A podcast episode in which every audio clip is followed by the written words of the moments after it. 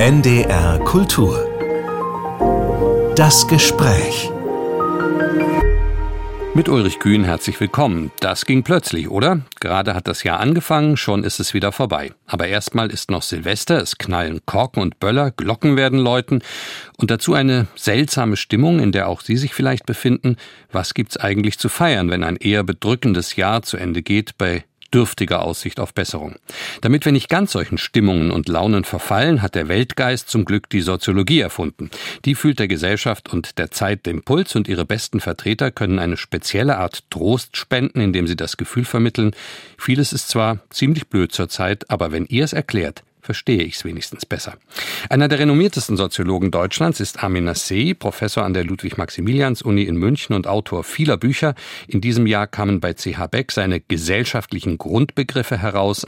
Und ich kann jetzt mit Armin Nassei ein bisschen nachdenken über dieses Jahr 2023. Ich freue mich sehr darüber. Herzlich willkommen, Herr Nassei. Sehr gerne, freue mich sehr dabei zu sein. Fangen wir positiv an. Sie melden sich immer wieder öffentlich zu Wort, auch in diesem Jahr. Sie mischen sich ein. Das heißt doch wohl, Sie glauben noch dran, dass sich das lohnt, dass die Gesellschaft diskussionsfähig ist. Ja, das glaube ich schon. Und ich meine, bei aller Erfahrung, Sie haben es ja gerade selbst gesagt, dass wir zurzeit äh, in schwierigen Zeiten leben, würde ich doch sagen, dass wir den Blick vielleicht auch darauf verlieren, dass das meiste, wenn wir das im Weltmaßstab uns angucken, in Deutschland ja durchaus auch funktioniert. Also wir haben natürlich auch so eine Aufmerksamkeitsökonomie, die Störungen eher zu sehen als das, was vergleichsweise gut tatsächlich funktioniert. Und äh, deshalb glaube ich in der Tat daran, aber es ist auch die Aufgabe eines Wissenschaftlers, zumindest eines Sozialwissenschaftlers, sich mit seinem Gegenstand nicht nur auseinanderzusetzen, sondern auch zu wissen, dass er dazugehört. Und dann muss man das eine oder andere auch sagen, ja. Es wird ja seit seit ziemlich langer Zeit schon von der Spaltung der Gesellschaft gesprochen und von unüberwindlichen Gräben. Und da kam nun in diesem Jahr 2023 ihr Rostocker Kollege Steffen Mau und veröffentlichte zusammen mit anderen das Buch Triggerpunkte. Und plötzlich hieß es dann in Medien, das Land ist ja gar nicht so polarisiert. Was stimmt denn nun? Ja, das ist auch eine begriffliche Frage. Ich würde Steffen Maul schon zustimmen, dass wir im Vergleich auch zu anderen Ländern nicht vollständig äh, polarisiert sind. Also von einer polarisierten Gesellschaft würde man ja sprechen, wenn es eine Scheidelinie gibt, an der alles, was äh, stattfindet, tatsächlich nach Schwarz und Weiß oder rechts und links oder oben und unten oder wie auch immer äh, eingeteilt würde. Das ist in Deutschland nicht der Fall. Aber er sagt ja nicht, dass wir nicht polarisiert sind. Er sagt durchaus, dass es polarisierte Debatten um die sogenannten Triggerpunkte Schwerpunkte herum gibt, also um Themen, äh, die Aufreger sind, in dem Sinne, dass man sich dann tatsächlich zuordnen kann. Aber die Gesellschaft selbst ist, dem würde ich zustimmen, in dieser Weise nicht gespalten im Vergleich etwa zur amerikanischen. Das haben wir in Deutschland nicht. Lassen Sie uns mal ein bisschen durch dieses ablaufende Jahr spazieren gehen. Man hat ja so vieles fast schon wieder vergessen. Im Januar musste man beim Zugfahren noch Maske tragen, im Februar dann nicht mehr und erst im April sind die letzten Corona-Schutzmaßnahmen ausgelaufen. Die Pandemie wurde für beendet erklärt. Jetzt schnieft's und trieft's wieder überall vor lauter Corona, aber in vielen Punkten läuft das Leben eben trotzdem wie zuvor. Corona, so scheint's, hat nicht alles verändert. Das System war stabiler, als man geglaubt hat. Das hatten Sie sofort vorhergesagt. Fühlen Sie sich bestätigt nach diesem Jahr? Ja, ein bisschen schon. Also wir haben natürlich mit aufmerksamkeitsökonomischen Formen zu tun. Also Aufmerksamkeitsökonomie bedeutet, dass es bestimmte Themen gibt, die in der Öffentlichkeit diskutiert werden. Und wenn sie aus der Öffentlichkeit weg sind, dann sieht es so aus, als seien sie nicht existent. Wenn wir die derzeitigen Untersuchungen etwa über Spuren äh, des Coronavirus in den Abwässern sehen, dann wären das in früheren Jahren Situationen gewesen, in denen man Maßnahmen, womöglich sogar äh, leichte Lockdowns und ähnliches empfohlen hätte. Das ist im Moment jetzt nicht der der Fall. Ich glaube ohnehin, dass die Pandemie natürlich sehr, sehr viele Folgen hinterlassen hat, aber an der Gesellschaftsstruktur und an der Logik der Aufmerksamkeit eigentlich nicht grundlegend etwas verändert hat. Und das war auch nicht zu erwarten, das muss man tatsächlich sagen. Vielleicht haben ja andere von der Politik ergriffene Maßnahmen grundsätzlicher was verändert. Zu Beginn dieses Jahres ist Hartz IV durch das Bürgergeld abgelöst worden. Wenn Sie jetzt ein bisschen Bilanz ziehen nach knapp zwölf Monaten, gute Sache aus Ihrer Sicht? Ja, ich glaube schon. Und die Diskussion, die es ja sehr stark gibt, ob sich das eigentlich noch lohnt zu arbeiten angesichts des Bürgergeldes, das ist ja eigentlich eine Diskussion, die durchaus erwartbar ist. Die hat es bei Hartz IV auch schon gegeben. Ich meine, das sind ja alles Dinge, die im politischen Raum ohnehin vorkommt, dass Transformationsfragen besonders politisiert werden. Dazu gehört diese Frage, die mit der sozialen Ungleichheit zusammenhängt. Da hängen aber noch dramatischere Dinge dran, wie zum Beispiel die Inflation, die Preisentwicklung, was Energie angeht, äh, die Kriege, die durchaus unsere geostrategische Position verändern und ähnliche Dinge. Das sind ja alles Fragen, die verunsichern. Und zwar gar nicht so sehr, was die inhaltlichen Fragen angeht, sondern die verunsichern im Hinblick darauf, dass vieles sichtbar geworden ist, was vorher nicht sichtbar war. Also auch das Bürgergeld ist ein Beispiel dafür, einem Publikum vorzuführen, wie voraussetzungsreich es ist, in einer volatilen Gesellschaft zu leben und gleichzeitig so etwas wie berechenbare, kalkulierbare Lebensformen hinzukriegen. Also das sind die üblichen verdächtigen Konflikte, die wir schon länger kennen, die zurzeit aber sichtbarer werden. Wieder ein Thema der Aufmerksamkeitsökonomie übrigens. Planbares Leben versus Unsicherheit. Sie haben eben fast en passant so ein paar der Großkrisen angedeutet, mit denen wir es zu tun haben. Ukraine-Krieg, die Klimakrise, Energiepreiskrise, Inflation, Demokratie unter Druck. Allerspätestens seit dem Massaker der Hamas in Israel am 7. Oktober ist das Wort Multikrise allgegenwärtig. Manche sagen auch Polykrise. Klingt dann nach Polikliniken, nach etwas sehr schwer zu behandelndem. Ähm, wahrscheinlich war ja fast immer ein vielerlei von Krisen gleichzeitig da. Was macht denn diese Gleichzeitigkeit der Krisen 2023 so speziell, wenn es denn eine spezielle Gleichzeitigkeit überhaupt sein sollte? Ja, ich glaube schon, dass es eine spezielle Gleichzeitigkeit ist. Daran kann man nicht vorbeisehen. Aber das Besondere ist vielleicht nicht die Quantität, sondern die Qualität dieser Krisen. Diese Krisen sind deshalb auch so aufregend und haben in der Aufmerksamkeitsökonomie eine besondere Bedeutung, äh, weil sie Dinge sichtbar machen, die vorher eher latent geblieben sind. Also einem größeren Publikum vorzuführen, wie stark der Preis für die eigene Heizung und das eigene Heizen, das Gas abhängig ist von geostrategischen Entscheidungen oder einem Publikum vorzuführen, dass manche Geschäftsmodelle, die tatsächlich das Land in den letzten Jahren sehr reich gemacht haben, sehr potent gemacht haben, von Dingen abhängig sind, die man selber nicht in der Hand hat oder die Sicherheitslage, die sich tatsächlich stellt angesichts des Angriffs Russland auf die Ukraine und der Diskussion darüber, ob eigentlich nach einer Wahl Trumps äh, die NATO noch das tun kann, was sie über Jahrzehnte getan hat, nämlich uns eine gewisse Sicherheit zu vermitteln. Das sind ja alles Dinge, die auf nichts Neues verweisen. Diese Diskussion kennen wir schon länger, aber es wird einem Publikum vorgeführt, dass vieles, ich will es jetzt mal dramatisierend sagen, am seidenen Faden hängt. Dass das nicht einfach immer schon natürlich da ist, diese Sicherheit, sondern dass sie hergestellt werden muss und mit relativ einfachen Mitteln in Frage gestellt werden kann. Soziologisch würde ich sagen, vieles von dem, was aus einem Latenzbereich stammt, also an einem Bereich, den wir eigentlich meistens unsichtbar halten, ist auf eine grelle schnelle Art sichtbar geworden und das produziert sehr viele Unsicherheiten und ich würde sagen mit Recht. Vielleicht richtet sich der Blick dann auch deshalb ganz gern zurück in Zeiten, in denen schon einmal in allergrellster Weise sichtbar geworden ist, dass nichts auf Dauer stabil bleiben muss. Das ist für uns in der Kultur besonders interessant. Im Frühjahr gab es für Oscars für den Film Im Westen nichts Neues nach Remarques Roman von 1928. Und es kamen viele Bücher über das Jahr 1923 heraus, das als umwälzend turbulentes und krisenhaftes Jahr gezeichnet worden ist. Mögliche Parallelen dabei immer inbegriffen. Erzählt denn diese Fixierung aus Vergangene, auch diese Lust, Parallelen zu entdecken, vielleicht Ihrerseits was über die Gegenwart und diese neue Erfahrung, von der Sie gerade gesprochen haben.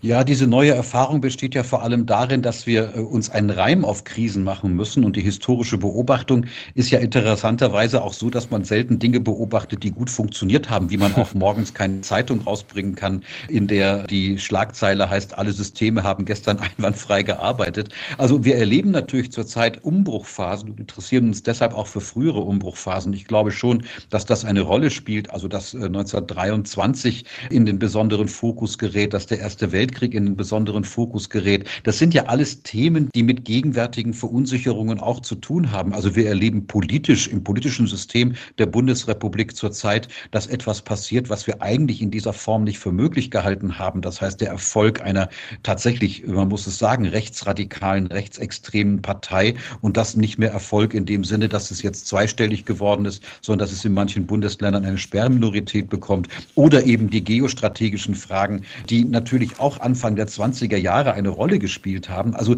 diese Parallelen, die springen ja geradezu ins Auge. Und das Verrückte daran ist, dass man keine eindeutigen Lösungen dafür formulieren kann. Noch nicht mal Fake-Lösungen, die behaupten können, wenn wir dies und das tun, dann wird alles gut. Diese Zeiten scheinen vorbei zu sein. Das ist natürlich auch für politische Akteure zurzeit besonders schwer, damit produktiv oder auch beruhigend in einer bestimmten Weise umzugehen, von der gegenwärtigen Situation ganz zu schweigen, in der sozusagen auch handwerkliche Dinge eine Rolle spielen. Darauf kommen wir sicher noch zu sprechen. Mich beschäftigt, wenn ich Ihnen zuhöre, gerade noch etwas anderes. Als die russisch-jüdische Lyrikerin Maria Stepanova im April in Leipzig den Buchpreis zur europäischen Verständigung bekam, da hat sie in ihrer Dankesrede gesagt, meine Stimme kann gehört werden und dafür bin ich unendlich dankbar.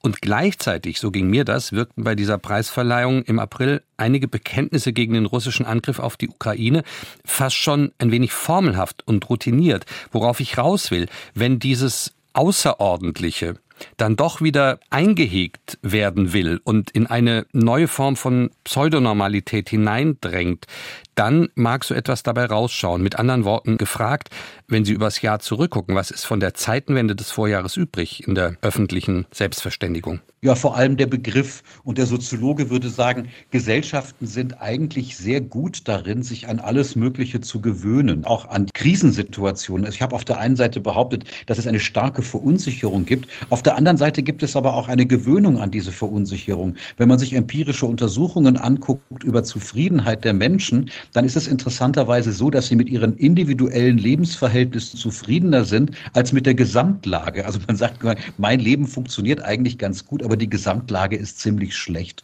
Und das ist ja ein Zeichen dafür, dass Gesellschaften Routinen entwickeln, selbst wenn die Dinge nicht so eindeutig funktionieren. Was ja dann eine Art von Paradoxie darstellt, dass die außergewöhnlichen Situationen dann eben keine außergewöhnlichen mehr sind.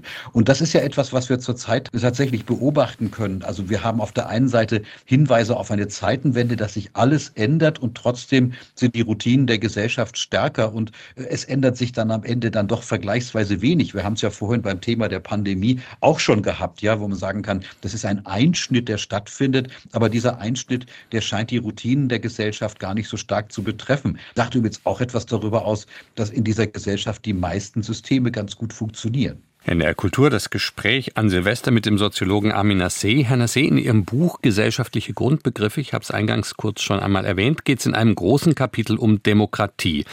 Es sieht ja irgendwie so aus, als sei in immer mehr Weltgegenden Demokratie ein Sorgenkind und sogar ernsthaft bedroht. Und Sie sagen sinngemäß, sehr grob zusammengefasst, der Begriff Demokratie verkommt zu einem Kampfbegriff, wenn das, was man selbst will, für demokratisch erklärt wird, also gewissermaßen für den wahren Willen des Volkes, und das, was andere wollen, das wird per se als nicht demokratisch hingestellt. Das scheint eine Haltung zu sein, die innerhalb unserer Demokratie verstärkt um sich greift. Hat das nochmal an Schärfe hinzugewonnen? Gerät da was ins Rutschen inzwischen?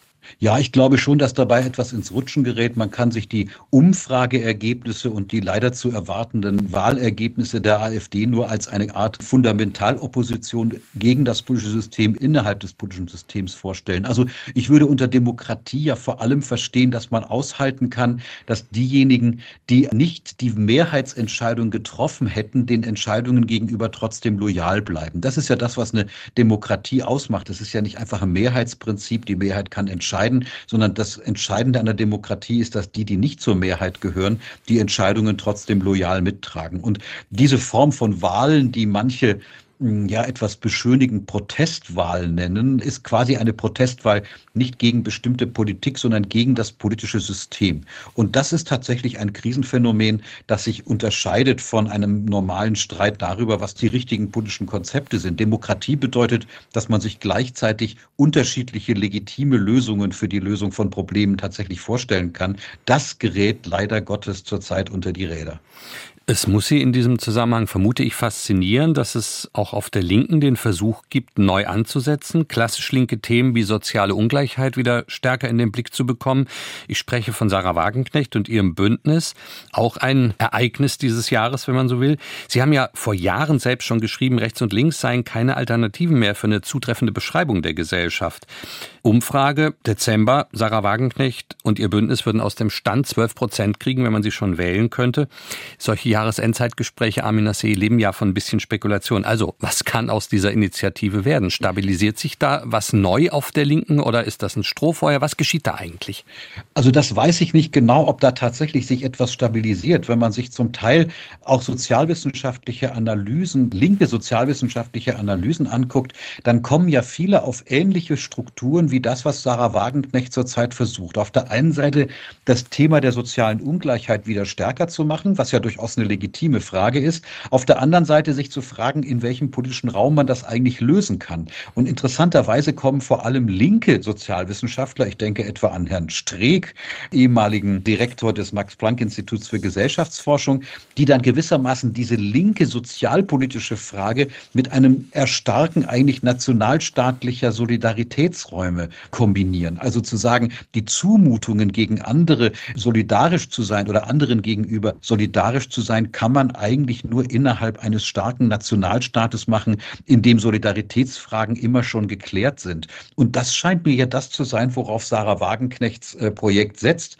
Also eine linke Form der Politik, die Umverteilung will, die an soziale Gerechtigkeitsfragen will und auf der anderen Seite eine Abschottung nach außen, weil man dann einen Solidarraum hat, in dem die Dinge funktionieren. Das ist etwas, das durchaus sozialwissenschaftlich im Trend ist. Ob das politisch funktioniert, habe ich meine Zweifel, weil wir diesen autarken Nationalstaat nach außen natürlich uns in einer Weltökonomie, in einer Weltkultur und auch in einer weltpolitischen Lage in dieser Form gar nicht vorstellen können. Ich halte das eher für ein Krisenphänomen. Es ist ja interessant, dass auch Parteinamen in diesen jüngeren krisenhaften Zeiten sich manchmal so gestalten, wie man es nicht unbedingt klassischerweise angenommen hätte. Der Ukraine-Krieg war dafür ein Beispiel. Und es sieht ein wenig danach aus, dass wir seit dem 7. Oktober dieses Jahres in nochmal neuer Weise über den Zustand des Landes sprechen, weil es ja doch nur bedingt zu gelingen scheint, den Antisemitismus einzuhegen, der ausgerechnet nach dem massenmörderischen Massaker der Hamas in Israel ans Licht drängte. Fast so als brechende Kruste auf über etwas, was eben doch immer da war, allen Beteuerungen von gelungener Erinnerungskultur zum Trotz. Sie haben sich nach dem 7. Oktober bei aller analytischen Schärfe, wie ich fand, fast bitter über die Situation geäußert.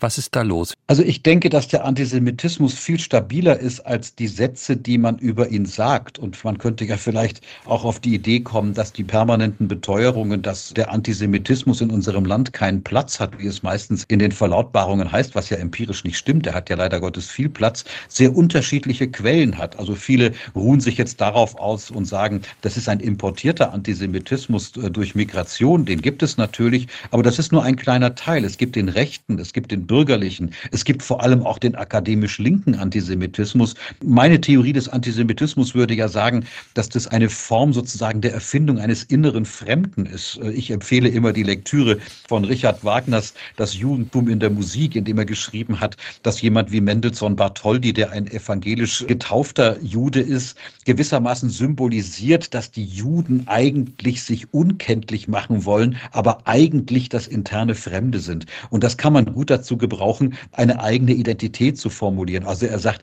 die Juden können eigentlich erst anfangen, Mensch zu sein, wenn sie aufhören, Juden zu sein, wenn sie quasi Deutsche dann sein wollen und nicht jüdisch. Und das erleben wir zurzeit ja auch, dass das Jüdische als das total andere, das ganz andere, das aber zum eigenen gehört, von ganz unterschiedlichen Gruppen aufgenommen wird. Ich muss mich dafür entschuldigen, das so abstrakt zu erklären, aber ich glaube, dass diese Abstraktion notwendig ist, um zu sehen, dass diese verschiedenen Antisemitismen durchaus eine miteinander zusammenhängende Wurzel haben. Das habe ich in Ihrem Buch mit großem Interesse gelesen, was Sie da gerade eben erzählt haben. Auch, dass Richard Wagner mit seiner Schrift Das Judentum in der Musik als so eine paradigmatische Figur herangezogen wird. Und insgesamt ist äh, dieses Kapitel über Fremde und Fremdheit von einer besonderen Aktualität. Da steht zum Beispiel, die Vertrautheit des Fremden besteht darin, dass man ziemlich genau bestimmen kann, was das Fremde ausmacht. Stereotype über das Fremde sind also keineswegs Betriebsunfälle im Verhältnis zum Fremden. Sie legen ihn auf Merkmale fest, die ihn als fremd und womöglich desintegriert qualifizieren. So schreiben Sie es da. Führt mich zu der Frage, wenn Stereotype plötzlich wieder so viel mehr Raum gewinnen, wenn so viel mehr über Fremdsein und über Migration gesprochen wird, wenn Antisemitismus, also dieser Blick auf das innere Fremde, eine solche Stärke zurückgewinnt wie nach dem 7. Oktober. Was erzählt das über eine Gesellschaft? Ist die auf der Suche nach sich selbst? Verliert die sich? Ja, auf der Suche nach sich selbst ist eine ganz gute Formulierung. Ich meine, es ist ja unglaublich schwer, das eigene zu beschreiben. Also alle, die das eigene zu beschreiben versuchen, die CDU hat es in ihrem neuen Programm wieder mit der Leitkultur versucht, was schon vor 25 äh, Jahren eigentlich in die Hose gegangen ist, wenn ich das mal so unakademisch sagen darf. Ich meine, es wird immer peinlich, das eigene zu beschreiben. Ne? Also zu sagen, ob es bestimmte Merkmale des Deutschen oder des eigenen oder des Einheimischen, des Autochthonen gibt. Es ist viel einfacher, das Fremde zu beschreiben. Also wir wissen genau, wie Muslime ticken, wir wissen genau, wie Fremde ticken, wir wissen genau, wie Leute aus anderen Kulturkreisen ticken. Wir wissen genau immer in vielen Anführungsstrichen, weil man sich sozusagen da über Vorurteile keine Gedanken machen muss. Wenn man sich die Migrationsrealität in Deutschland anguckt, muss man sagen, dass Deutschland eigentlich ein vergleichsweise erfolgreiches Einwanderungsland ist, auch wenn Deutschland das nie wissen wollte. Aber die Migrationsrealität quasi nur damit identifiziert wird, dass wir zurzeit natürlich auf den Straßen eine Art von sehr militantem Antisemitismus auf Demonstrationen sehen als sei das die Migrationsrealität in Deutschland. Das ist empirisch falsch, das ist moralisch falsch. Das ist auch eine Lebenslüge, sich nicht damit zu beschäftigen, dass das eigene viel pluralistischer, viel komplexer ist, als zu sagen, wir haben jetzt eine Leitkultur und wir müssen alles andere davon abgrenzen. Das würde ich sagen, ist auch ein Krisenphänomen, weil es sich eigentlich der inneren Komplexität des Landes überhaupt nicht stellen will. Wenn wir zurückschauen am Ende dieses seltsamen Jahres wirkt ja so manches krisenhaft paradox, jedenfalls an der Oberfläche. Gebt noch ein Beispiel. Der Sommer war heiß wie nie, nicht in Deutschland zwar, aber trotzdem konnte das niemandem entgehen. Die Klimakleber waren omnipräsent. Im Mai gab es eine bundesweite Razzia gegen die Klimabewegung letzte Generation. Und im Dezember dieses selben Jahres verkündet Lufthansa zufrieden, Flugscham, das war einmal, wir verzeichnen wieder Rekordergebnisse. Wie deuten Sie sowas? Ja, also das ist schwer zu beantworten, das zu deuten. Also auch das hat, sorry, wenn ich damit nochmal komme, mit aufmerksamkeitsökonomischen mhm. Fragen zu tun. Also es hat durchaus damit zu tun, dass womöglich das gescheiterte Gebäudeenergiegesetz, das ja einerseits gescheitert ist an womöglich einer handwerklich nicht ganz gelungenen Form und auf der anderen Seite der Möglichkeit dagegen auch durchaus Kampagnen zu führen, inzwischen eine Situation hinterlassen hat, bei der eine Delegitimation dieses Klimathemas zu beobachten ist. Ganz ähnlich wie bei der Migration. Also als gehe es um die Frage pro oder contra Migration, als gehe es um die Frage pro oder contra Bekämpfung des Klimawandels. Ein demokratisches politisches System würdest du die Frage stellen, wie wir das eigentlich machen. Da sind wir leider durchaus in polarisierten Diskussionen. Wir haben es vorhin schon über Polarisierung gesprochen. Die Diskussionen sind da polarisiert und dann passen solche Meldungen natürlich eigentlich ganz gut dazu, dass man inzwischen fast eine Abwehr hat gegen dieses Thema. Und das tut weder der Lösungskompetenz gut noch der Stimmung im Land, ganz abgesehen davon, dass das einfach sehr primitive Beschreibungen gesellschaftlicher Realitäten sind, die wir uns eigentlich nicht leisten können, auf verschiedensten Gebieten. Aber das ist leichter gesagt als gelöst. Ich muss jetzt doch mal versuchen, auch Sie ein bisschen zu emotionalisieren. Ich bilde mir nämlich ein, okay. zu wissen, dass Sie ein Fußballfan sind, Armin Nassé. Ja. Und es ist interessant gewesen zu sehen, mit welcher Werf und vielleicht auch Kurzschlüssigkeit Verbindungen hergestellt worden sind von vielen auch seriösen Kommentatoren, selbst Kommentatorinnen, zwischen dem Elend auf dem Fußballplatz und allem, was sonst noch Elend sein könnte und schiefgehen in dieser Gesellschaft. War das eine satirisch zu nehmende Fußnote im Geschehen dieses Jahres oder steckt da ein bisschen mehr dahinter? Ja, ich glaube, da steckt nicht so richtig viel dahinter. Man kann sich immer so drehen, wie man es gerne hätte. Man hätte ja auch sagen können, dass die Deutschen jetzt Basketball-Weltmeister geworden sind, ist ein Hinweis auf die Leistungsfähigkeit unseres Landes. Äh, die gleichen Leute, die sagen, dass es im Fußball nicht so richtig läuft, ist ein Hinweis darauf, dass die Ampelregierung irgendwie nicht so richtig drauf ist. Ich muss übrigens korrigieren, ich bin nicht nur Fußballfan, sondern vor allem Schalke-Fan. Insofern natürlich ich wollte es aus dezent. Und deshalb ja. der beste Gesprächspartner für Krisen. ja, ich habe das aus Dezenz verschwiegen. Ich erinnere mich an eine Szene, in der Sie das offen bekannt haben, was Sie ja sehr ehrt. Ähm, zum Schluss vielleicht zwei Szenarien, negativ und positiv. Das Negative, sehr grob zusammengerafft von mir, Donald Trump wird wieder gewählt. In ostdeutschen Bundesländern kommt eine Partei an die Macht, die dieser Demokratie ablehnend gegenübersteht. Die Ukraine hört im schlimmsten Fall auf zu existieren. Die Klimakrise beschleunigt sich weiter in dem nun kommenden Jahr. Ist das alles denkbar oder viel zu schwarz gemalt? Es ist viel zu schwarz gemalt und trotzdem denkbar. Das ist, glaube ich, die Situation, in der wir uns zurzeit befinden. Also wir hoffen, dass es nicht in dieser geballten Form kommt, aber äh, das, was Sie beschrieben haben, ist jetzt kein Phantasma oder so etwas. Das könnte tatsächlich am Horizont stehen und dafür bräuchte man eigentlich eine politische Form, damit umzugehen, ähm, sowohl innerhalb der Regierung als auch zwischen Regierung und Opposition. Da kann man nur hoffen, dass die innere Stabilität, die die deutsche Demokratie ja doch über die Jahrzehnte hatte, dass die sich sozusagen an sich selber erinnert. Also darauf hoffe ich wirklich sehr. Das ist jetzt tatsächlich mehr, Sie wollten mich emotionalisieren, hat ja richtig geklappt. Also das ist ja sozusagen etwas, was man hoffen kann. Das ist keine sozialwissenschaftliche Analyse, aber etwas, wo man sagen kann, vielleicht haben wir die Potenziale, das wäre sehr gut. Das ist so eine Art Hoffnungsszenario der Abwehr des Schlimmsten. Für das positiv-positive Szenario muss ich nun leider Sie selbst verantwortlich machen. Wir haben ja positiv angefangen, enden also auch positiv. Wie wird 2024 definitiv besser als dieses vermaledeite 2023? Oh Gott, also ja, wie wird es besser? Ich, Sie, Sie erlauben mir vielleicht keine ernsthafte Antwort zu geben, sondern eine, Immer. das ist sozusagen die Parabel. Schalke ist aus dem Abstiegskampf aus der zweiten Liga raus. Hoffentlich geht es auch in anderen Parametern weiter nach oben, nicht nur beim Fußball. Also vielleicht ein Versuch einer ernsthaften Antwort. Ich glaube, dass Krisen manchmal doch auch die Situation heraufbeschwören, dass man sieht, dass wir Lösungsorientierungen vielleicht nicht in den Fahrwassern machen sollten, wie sie üblicherweise laufen. In der Ampel erleben wir, dass die drei Spieler ja vielleicht auch ein bisschen verantwortungslos ihre eigenen Interessen immer zu stark in den Vordergrund stellen. Vielleicht könnte das eine Parabel darauf sein, dass die öffentliche Diskussionskultur ein bisschen demokratischer wird in dem Sinne, dass wir auch achten können, dass es alternative Lösungen geben könnte, weil so habe ich vorhin die Demokratie definiert. Der Soziologe Armin Nassé zum Ende eines, na sagen wir mal, mittelerfreulichen Jahres. Armin Nassés jüngstes Buch Gesellschaftliche Grundbegriffe, ein Glossar der öffentlichen Rede, ist im September bei CH Beck erschienen. Ganz klar eines der erfreulicheren Ereignisse dieses Jahres, wie für mich auch dieses Gespräch Gespräch. Ich danke Ihnen ganz herzlich dafür, Herr Nassé. Ich danke Ihnen, habe das sehr gerne gemacht und wünsche Ihnen ein gutes neues Jahr. Ich bin Ulrich Kühn, danke allen, die zugehört haben fürs Interesse. Schließe mich diesen guten Wünschen an. Schönes neues Jahr allen und schönes Silvesterfest vorher. Tschüss. NDR Kultur